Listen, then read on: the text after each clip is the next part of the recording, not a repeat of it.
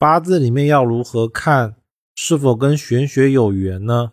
我们重点要看的是神煞。如果在命盘中看到了跟玄学有缘的神煞呢，就代表了当事人容易跟玄学有缘。而这个神煞呢，它要看比例的。如果神煞越多的人，他越容易有跟玄学有缘的倾向。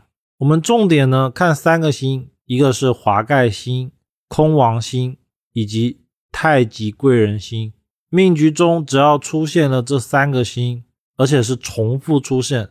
以右图案例为例，它的年月时是不是都出现了太极贵人？而且月柱也有华盖，就代表了当事人很容易跟玄学有缘。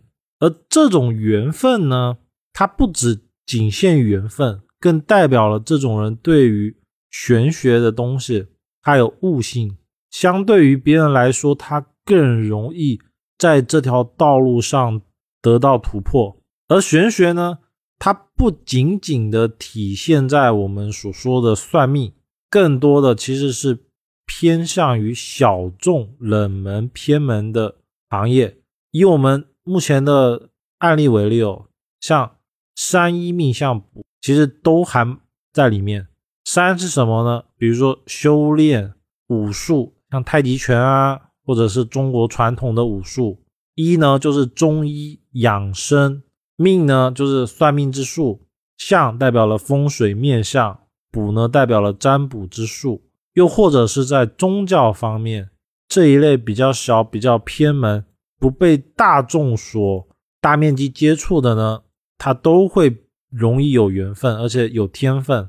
当然，当事人呢，往往会对某一个类型比较有缘分。具体是哪一个呢？每个人都不太一样，但是一定会有，而且他一定也会有兴趣去学习钻研，然后达到一个高度。就是他只要去学习这方面，往往学一天能够抵得过一般人学一个月。其他的配置呢，还有食神里面的偏印星，如果。